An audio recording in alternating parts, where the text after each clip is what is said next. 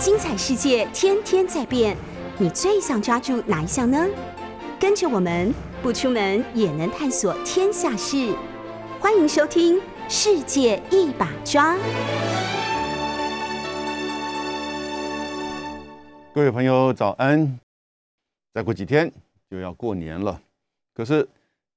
这一整个从二零二二一月一号开始的，你看一个月还不到的时间，全世界好热闹，相当的就是多事。那当然，刚才的新闻报道当中提到，乌克兰的形势现在又开始恶化，美国准备要派八千五百名军队在前往啊东欧做部署。事实上，整个北约的军队在波罗的海、在波兰、南斯拉夫、哦这个罗马尼亚、保加利亚，其实都有在增军的这种迹象，当然都不敢进去乌克兰。俄罗斯真的要打乌克兰吗？立陶宛真的要改台湾代表处的名称吗？台湾人代表处，我还不知道这个怎么是去改呢。那也有媒体说这不是真的，可是从《金融时报》到路透社，哦，你看都是英国来的这边的这个消息，某种程度大概都是美国所释放的这个讯息，我觉得可能性相当高。到底会怎么样的变化？其实现在很多的这种猜测。可是，在亚洲啊，各位同样的热闹哟。美国在这边已经有三加二艘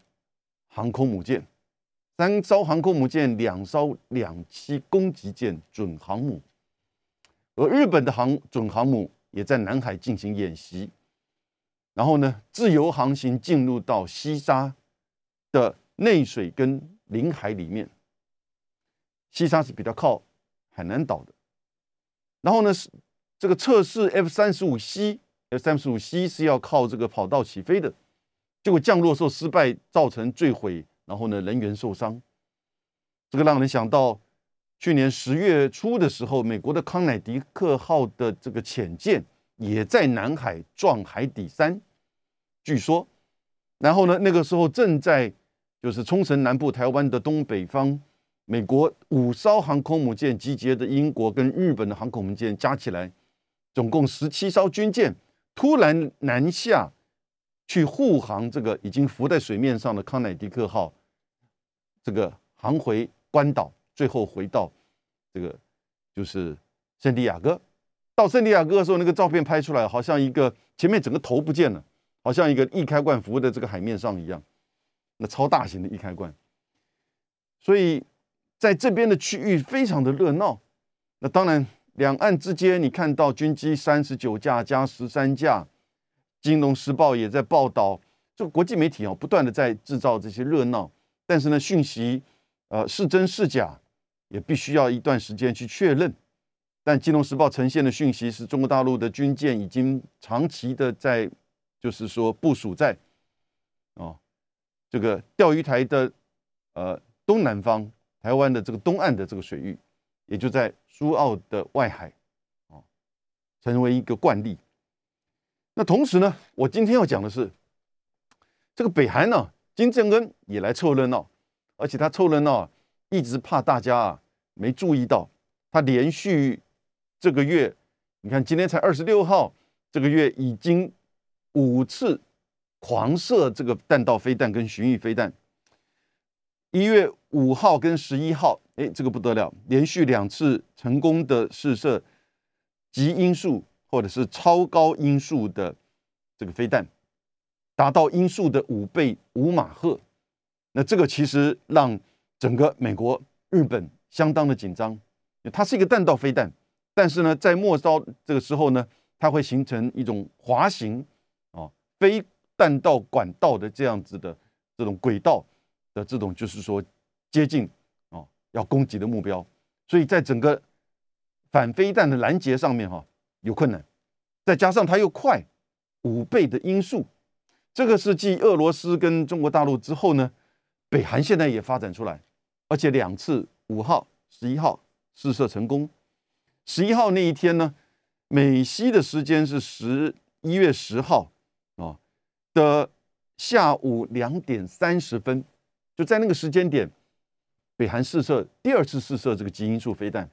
试射之后呢，马上几分钟之内，美国这边的这个西海岸的，就是说航班呢停飞，全部停飞。虽然只有十五分钟之后呢就恢复正常，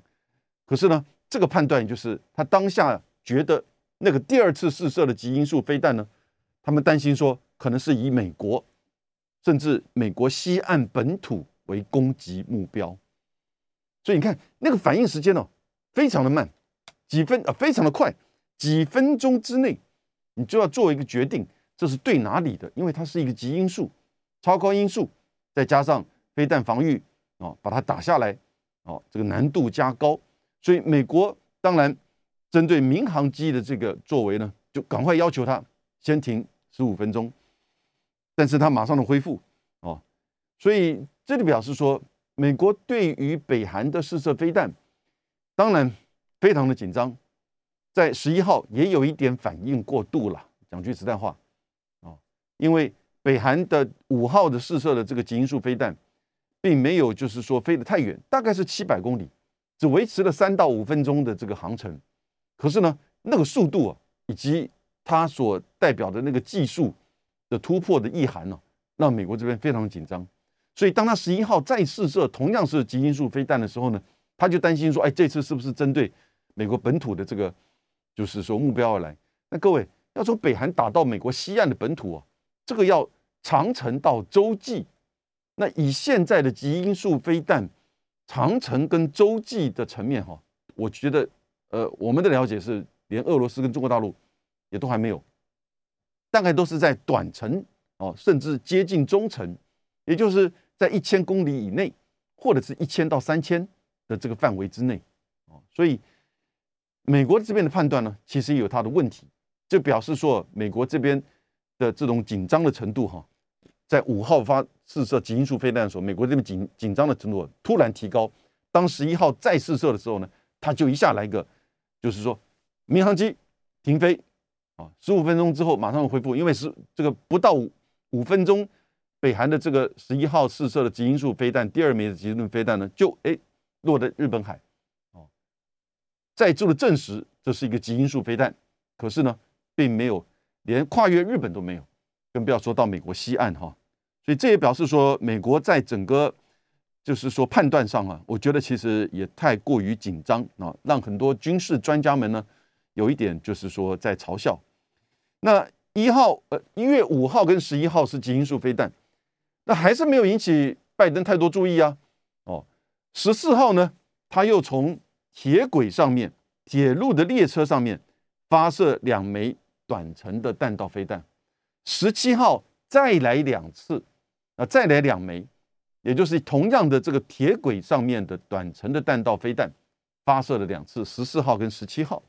所以连续四次了，五号、十一号、十四号、十七号，极音速飞弹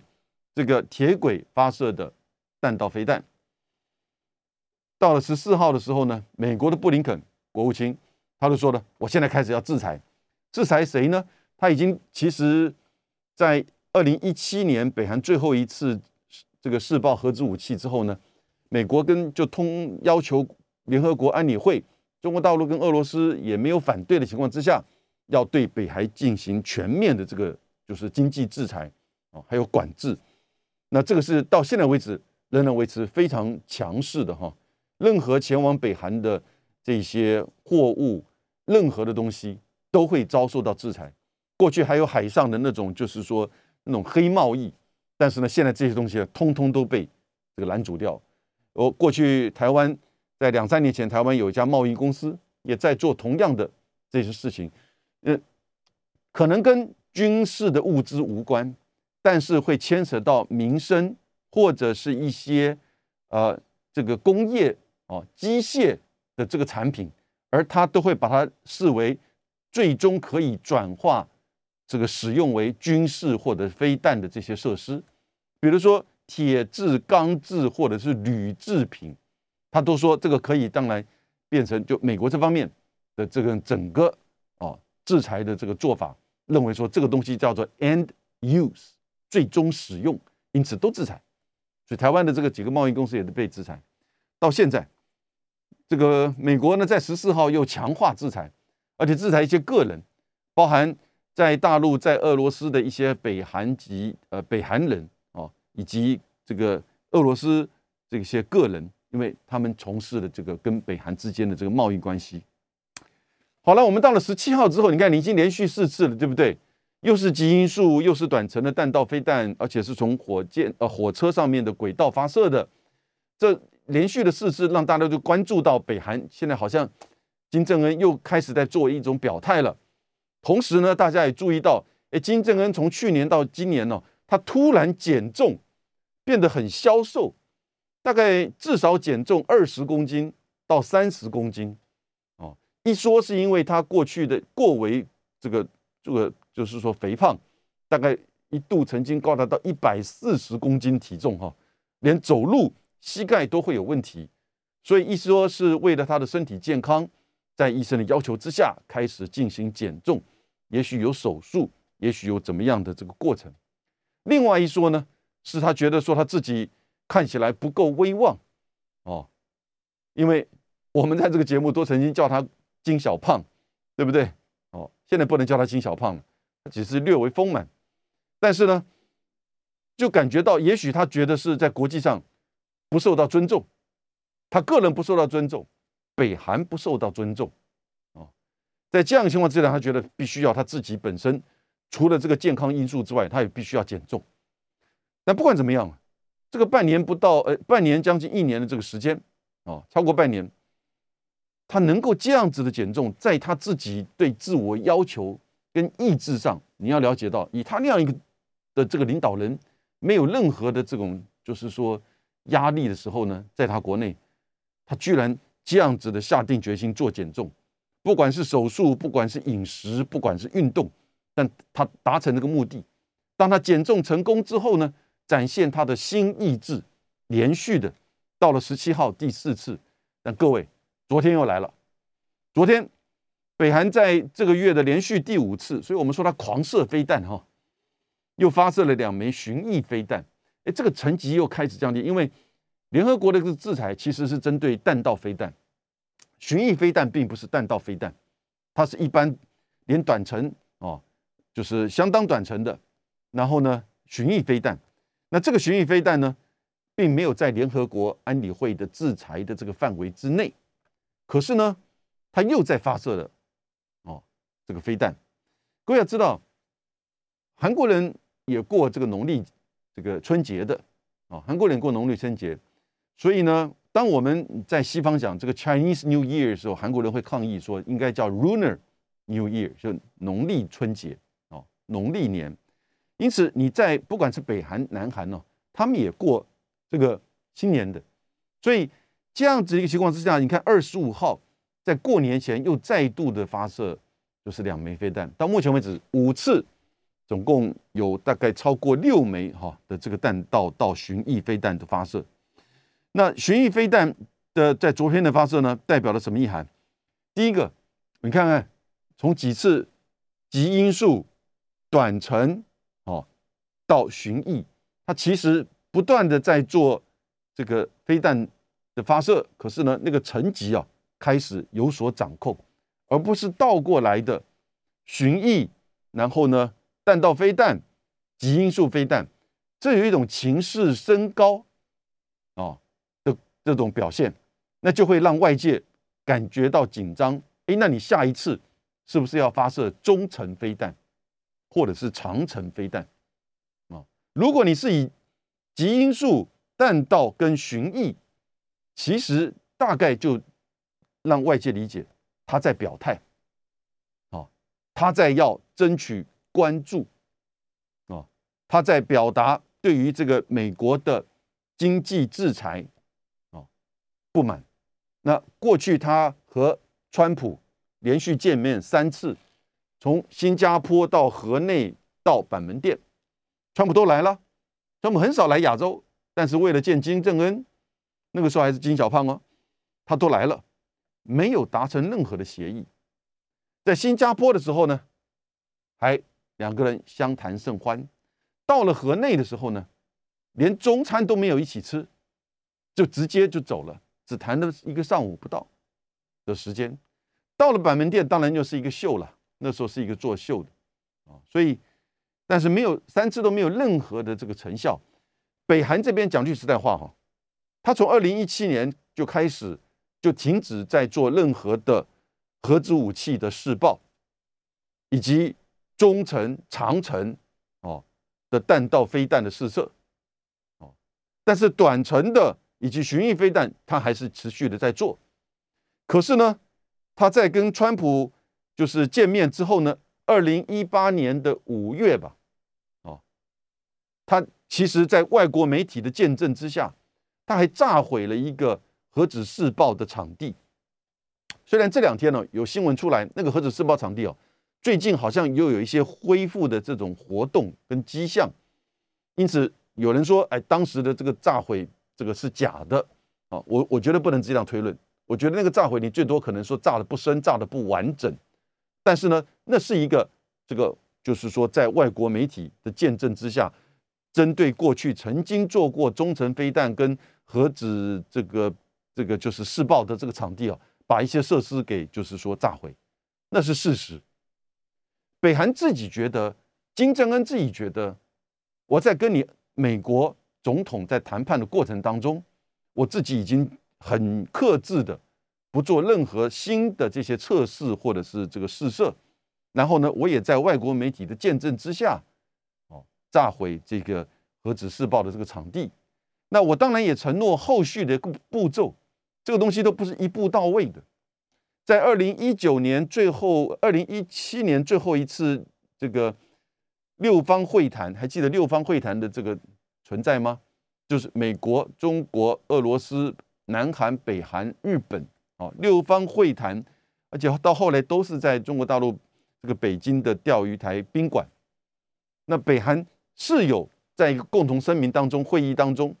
哦，主席声明的呈现里面提到，北韩在会议当中是有同意，哦，就是整个半岛的非核化，因此这个才变成就是包含中国大陆，包含美国哦。大家现在对于这个北韩核武问题的处理的这个基本的态度，但是其实已经情势变迁了，这已经变迁到后来，你看整个二零一七年最后一次核子试爆，从零六、零九、一三、一六到一七年，和北韩做了五次核子试爆，这比印度跟巴基斯坦加起来还要多啊！哦，我们现在讲世界有九个核武国家。中美英法俄之外，就是印度、巴基斯坦、北韩跟以色列，啊，伊朗还没有，当然也没有做任何的核子试爆，以色列没有做核子试爆，所以呢，北韩的核子试爆到最后一六年、一七年的时候，已经相当成熟的进入到，就是说类似像中子弹的这种核子试爆的程度了，所以它已经是事实核武国，而它的技术已经到达了，就是说不是那种。就是刚起步的初步阶段，他不太可能再完全放弃他的核子武器，尤其是在制裁和美国对他的这个军事压力之下，啊，因此你怎么去看待北韩的核武的议题？虽然川普花了三次的时间，因为川普在美国这边呢，刚开始他只觉得说，也许我们彼此都退一步，你销毁。我减少啊，减少这个这个制裁，然后呢，我可以让日本先减少，我可以让韩国先减少，我美国也在减少啊，缩小这个制裁的这个范围，然后呢，你也同时做的销毁，这是相互的信任的这个建立嘛，对不对？但是美国这边有强力的，就是国防部这边比较右派这边强力的反对，尤其是来自于那个江波顿波顿波顿后来做川普的这个国安顾问的时候。非常强烈的反对和北韩做任何的接触、见面，甚至退让。哦，他不惜到后来跟川普是公开的对干，说你就是反对。后来他被迫下台，也是因为这个因素。但是川普后来也就在这个压力哈，我也许帮川普找一些理由，在这个压力以及他大概也看到北韩。可能相对应的这些作为并不够，就是并不够积极。那怎么叫不够积极呢？他都在国际国际媒体见证之下，把这个就是试爆场给毁掉了啊。那美国相对应的完全没有任何的这个动作，反而是中国大陆跟俄罗斯呢，后来在针对民生物资呢，就恢复了跟北韩之间的这个运送跟贸易。后来到了二零年、二一年的时候呢，就差不多一年半的这个时间，因为疫情的关系，就边境又就是说关闭。但是呢，这个月月中的时候，这个时间也真凑巧，从这个丹东到新义州的这个火车的这个民生物资的运送又恢复了，又刚好是北韩在做极音速飞弹跟这个短弹道飞弹的试射的过程当中。啊所以有人在指责说啊，是北京在背后的这个撑腰，但是事实上，你想想看，一年半以来，因为这个疫情的关系，减少对北韩的民生物资的运送。说句实在话，我觉得北韩现在已经非常的，就是说到了没有办法转还的地方了。因此，来自于中国大陆给予他民生物资的这个运送，哈，那又能够有多少？而且是属于非武器。这种就是说非制裁项目里面的民民生物资的这个运送，反而是去和缓金正恩哦，他可能更进一步激烈的这个反应。所以你看呢，到后来他就呈现的是他决定的做法是，先是极音速飞弹，先让你吓一跳，甚至让你班机停个十五分钟，然后弹道飞弹，然后巡弋飞弹。各位还没有看懂吗？美国人还没有看懂吗？他在要求，他在呼应，他在呐喊，他在表态。可是美国似乎现在只是用增加制裁的方式在做回应。金正恩经过了整个半年到一年时间的整个减重，从金小胖变成金小帅，看起来是有模有样的哈。然后呢，也撑到现在，疫情经过了他自己内部的疫情的控制，中国跟。北韩之间的民生的物资的运送也停顿了有将近一年半，终于在今年年初的恢复开始的时候，金正恩也开始做这个飞弹试射的这个表态。试射当然也有军事上的意涵，因为那个极音速飞弹当然就是军事军事上的这个检测嘛，对不对？然后呢，轨道的弹道飞弹的这种投射试射啊，这也有这个意涵。可是你有没注意到，它大概都是以以这个半岛为范围，以这个朝鲜半岛、以这个韩半岛为这个范围，他现在不是要针对美国或者是去做威胁，他是在展现他自己的军事的力量，哦，持续的发展。也就是说，他没有现在以攻击日本、攻击韩国或攻击美国作为他诉求的目标。早期的时候呢，他会复合的。在比如说两韩之间采取一些准军事的行动，甚至一种非军事行动，但是造成南韩内部的这个就是说，就是说这个冲击跟伤害。举例而言，曾经发生过这个一条河流经过南北韩，穿越三十八度线，上游北韩有设有水坝，但是通常都会有一个固定的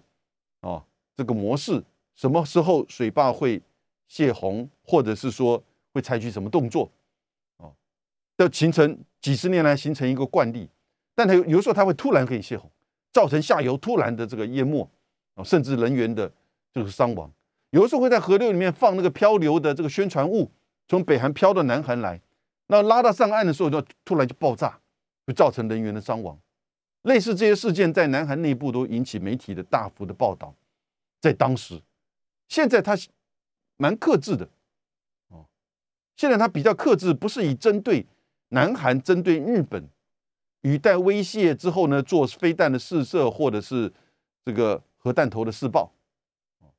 所以这个这一次我觉得连续三种不同的这个飞弹五次的试爆试射，我觉得其实是一种表态，是一种强力的表态，要美国要面对。北韩的制裁问题要给予解决，但现在美国并没有，反而更积极的去做这个制裁。这个时候呢，周边的国家怎么办？在南海这边的文在寅要下台准备哦，在今马上就要进行韩国的这个总统大选。从去年的年中开始，文在寅就提出来，希望能够去签署韩战的这个停战协定或者是和平协议。那韩战其实并没有签署任何的这个停战协定或者是说和平协议哦。当时在一九五三年韩战这个停战签订三十八度线的时候，只是各自宣布这个停战而已。所以呢，他希望能够以南北韩之间，当然，其实你要恢复到韩战的这种延续下来这个停战协议，你一定要把美国跟中国大陆，甚至当时是美国以联合国的这个，就是说盟军联军的方式，联合国这个参与，那才有意涵。但不管怎么样，他敢提出来，而且他也呼吁说，希望能够在北京冬奥的时候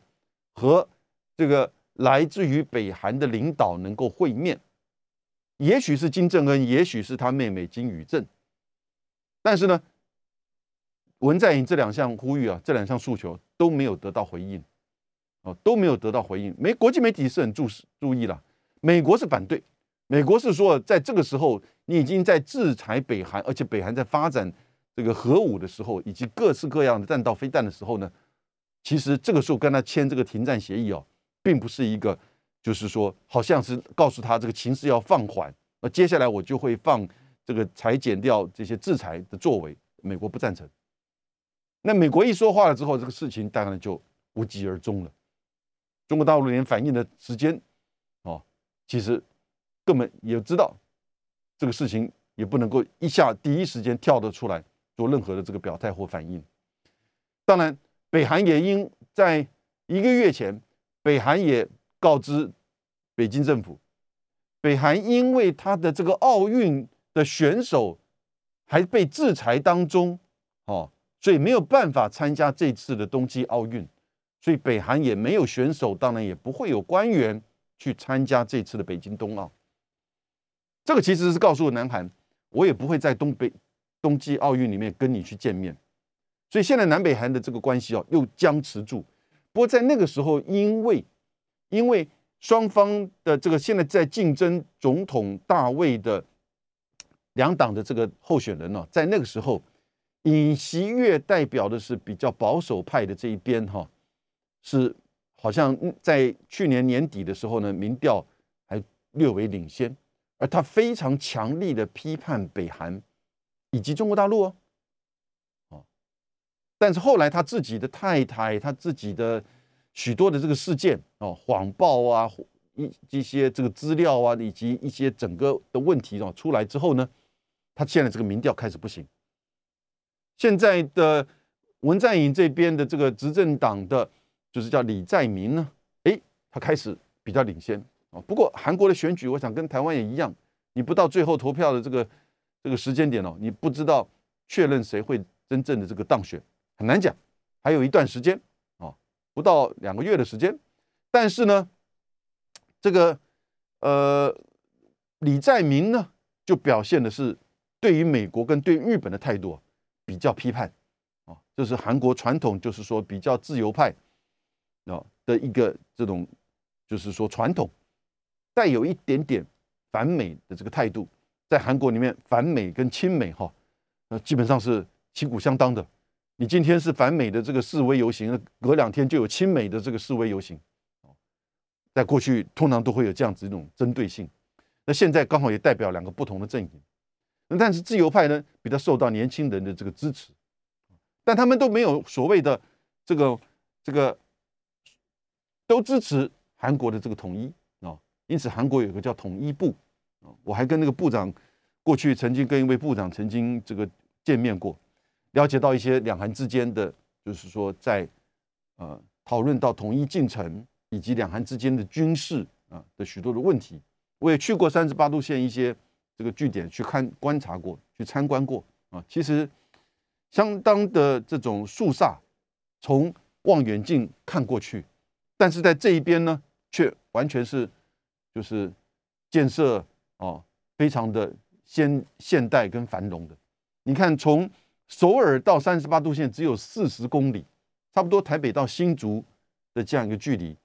高速公路哦也非常的这个畅通，然后呢，呃，板门店或者是叫做爱媛峰哦，其实都是观光胜地，排队的、听的解说的，然后透过你这个望远镜看到对方的，你对方看过去呢，就是有一点好像回到未来的那种过去的这种场景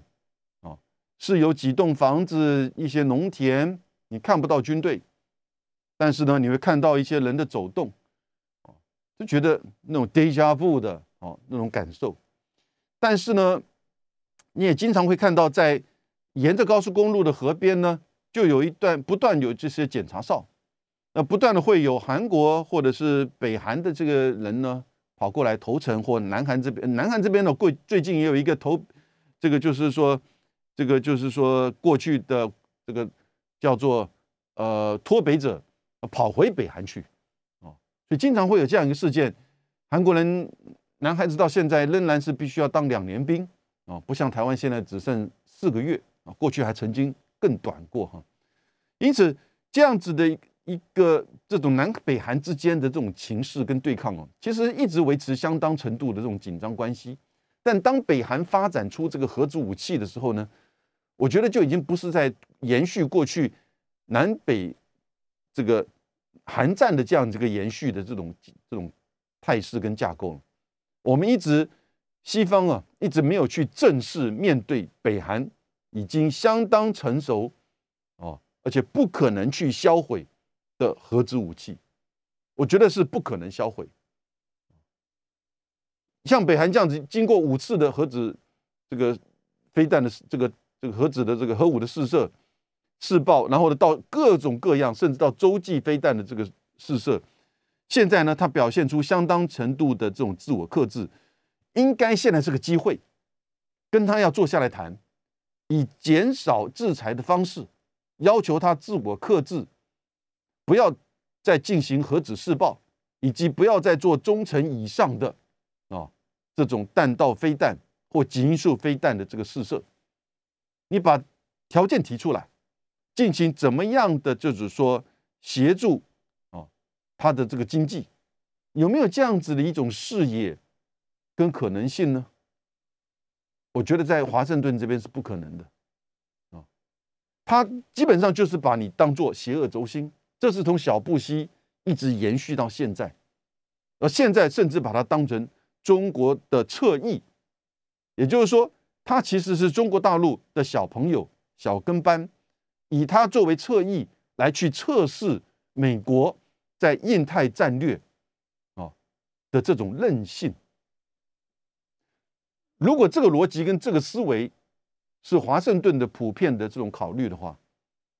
那你当然不可能去面对任何去检测、减少对北韩的制裁，或者是哦这个鼓励北韩做任何的。飞弹、核武的这种减少的这种测试跟试试射，那不可能的，因为这个思维就进入到美中对抗的这个思维了。我的感觉，从江波特到美国的保守阵营，到现在的拜登政府，其实已基本上是把北韩视为中国的侧翼，中国的就是某种程度，哦，它具有很带刺的。就是挑战者、先行者、先锋，而对整个东北亚产生的军事的威胁，对全球的核武的平衡也产生威胁。美国也希望这样子一个态度来去联系、强化他和日本和韩国的同盟关系，不只是针对北韩，要北韩哪一天真的愿意减少核武或者是停止试射。那美日安保跟美韩军事同盟的效益不就是递减吗？因此，在这个大的这个逻辑跟框架之下，我们去看这个北韩的问题，其实就更加的理解。这当然同时也变成北京的一个考验，因为北韩真的是中国的侧翼吗？那如果这样子认为的话，你某种程度是不是有能力去限制它，去或者是去管理它？我觉得这个答案根本是不可能。全世界都认为，唯一能够去或最能够去影响北韩的就是中国大陆。但是北京真的能够去影响、控，甚至到控制或者是主导北韩的各种，尤其是核武或者是飞弹军事行为吗？我觉得是不可能的。也许就是北京自己都在问，他有什么样的角度跟能力能够去影响平壤？也许高丽族。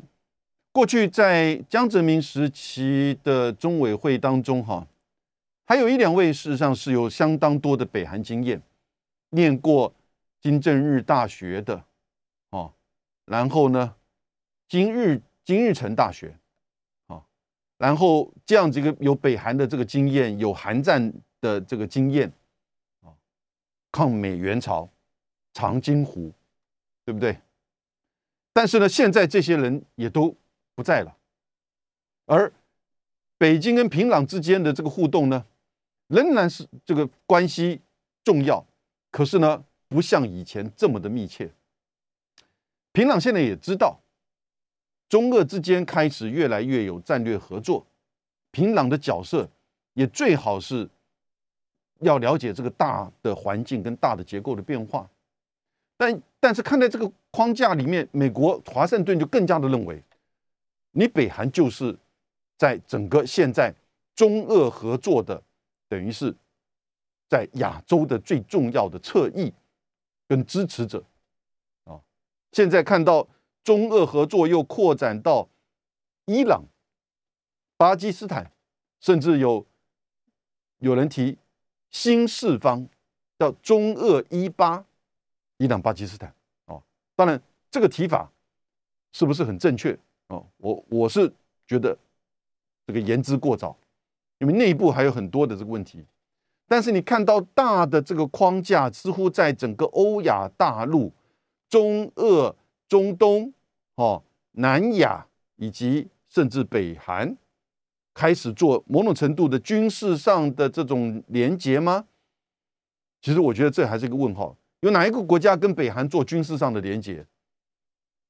当然会说，哎，这个基因素飞弹是哪里来的？是俄罗斯来的还是中国大陆来的？美国都会在做这样一个媒媒体上做很许多的这个推论，他们都不会认为说这个是北韩自己发展出来的。我也没有办法告诉你是哪里来的。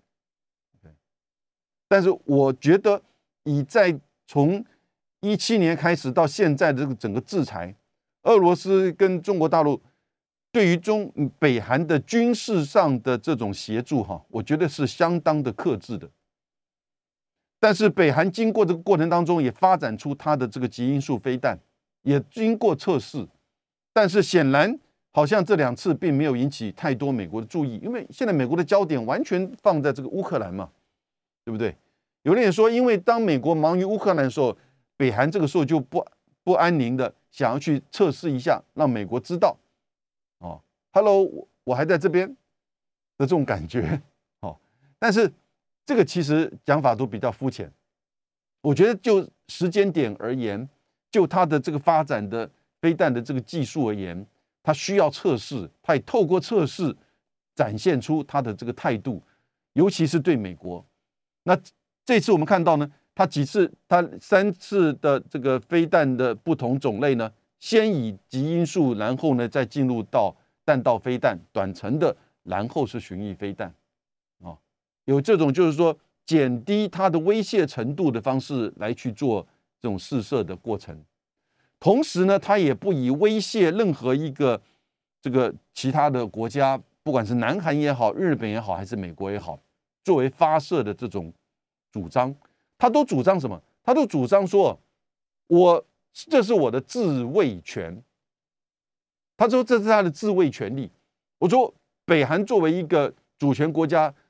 当然有权利维护自己的自卫权利。”所以华盛顿有没有听懂？我们要去了解，北韩现在强调的是一种自卫权，也就是说，他其实是要生存，他其实是要这些制裁开始进入到谈判，然后呢，把它给消除掉。因为他觉得这个对他的发展有限受限，同时呢，我觉得北京也被绑住，莫斯科也被绑住，连在南韩你要提这个停战协议的签署，哦，都不可能。为什么？因为整个被华盛顿、被整个这个对北韩的制裁给绑住。所以，如果中国大陆想要去协助北韩发展经济，以寻求它的社会、呃政治的稳定，而避免他哦哪一天真的被逼迫到狗急跳墙，而产生就是说就是军事上的威胁行为，甚至攻击行为，那不就造成整个东北亚甚至整个亚洲的大的灾难吗？你还有什么手段？除了制裁之外，制裁已经到现在多少年了，而且在。疫情情况之下，你继续的制裁对这个国家、对这个社会、对这些人民产生怎么样的影响？你不能只是骂他是一个集权国家、共产国家哦。因此呢，你就合理化你一切，以及他发射核这个，就是说试射核子武器，你就合理化你一切对他的这些制裁行为。那请问，你美国现在也签署了 AUKUS 美英澳军事同盟，你也扩散核子技术？给澳洲拥有核潜舰，这不是另外一种核子扩散吗？技术扩散嘛，对不对？也许不是核武扩散。美国自己说我不是 nuclear weapon 哦 proliferation，但是呢，NPT 核不扩散条约里面就要求嘛，非核武国家取得的核子技术只能用于和平用途。所以显然，澳洲以及这个 AUKUS 的制度就违反 NPT 嘛？我觉得不只是我这样子，我看到很多的这些，就是说反核武或者是这个支持军控的这些国际的学者是采取这样子的观点哦。因为在这个核子潜艇里面有小型的核子反应炉、武器级的，就是浓缩铀，而没有任何 IAEA 国际原子能总署能够在这个舰艇上二十四小时观察，那怎么可能？那再问，核子潜艇是用于和平用途吗？你说，哦耶，我是在贺阻中国的扩张跟威胁，所以我是维持和平，这叫和平用途。Give me a break，对不对？就把自己的作为给道德化，然后呢，指责他国的这种侵略行为。我觉得这个历史上都是如此的，不管是在哪一方，今天在乌克兰不是如此吗？对不对？所以乌克兰的情势讲句实在话，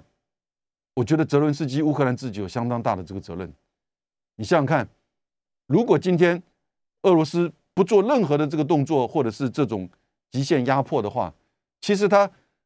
乌克兰的军队就挥军进入到乌东那两个省了，要去解决他们的这个所谓这个独立运动。因为认为这是我的领土，你怎么可以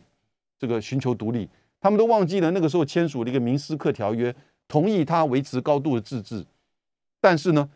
后来的这个总统都不这么做，不这么尊重。所以如果没有俄罗斯的这种兵临城下，哦，乌克兰会不会已经就挥兵去把整个这两个乌东的两个省给军事占领了呢？甚至挥兵进入到克里米亚。去年八月的时候。泽伦斯基还提一个叫克里米亚平台，呼吁所有的西方国家要求俄罗斯归还克里米亚领土给乌克兰。那克里米亚里面的这些俄罗斯裔的人不是会非常紧张，变成大逃难了吗？所以，我们看待北韩的问题的时候，你现在看到乌克兰哦，同样有时候要稍微换个角度，并不是任何的反美或者是任何的这个亲北韩，不是，而是从。不同的角度，不是西方掌控的这个发言权啊，这些媒体的这个角度，说普京是为了俄罗斯梦，彼得大帝梦，那个金小胖不金小帅啊，是一个就是邪恶轴心，要改变全世界啊。如果这样一个说法都能够继续的被成立、被接受的话，那当然这个情势就会继续的恶化。而这个时候能够维持这个稳定的，我们也都靠这个稳定而能持续发展我们的经济的。从中国大陆、日本跟南韩都很清楚，啊，都很清楚怎么样正确的、谨慎的去处理北韩的问题，很复杂。当然了，他当初决定要发展核子武器，他违反 NPT，这都是他要面对的啊。他自己本身对他内部的这个人民的这个控制，或者是说这些待遇，造成人民的这些饥荒，或者是说这些恐惧，这也是他必须要面对的。但是单纯只是制裁，长期的制裁，在疫情之下这样制裁，造成今天这样的情况，我觉得不是一个长久之计。他已经开始从今年年初，你看连续。五次的做飞弹试射，这个飞弹试射是有节制、有步骤，而且有态度的。这个态度当然很明确的。我觉得其实大家在面对乌克兰的情势的时候呢，很快会回来，在面对北韩的核武议题的挑战，而这是我们整个亚洲的共同挑战。今天到这边，谢谢，拜拜。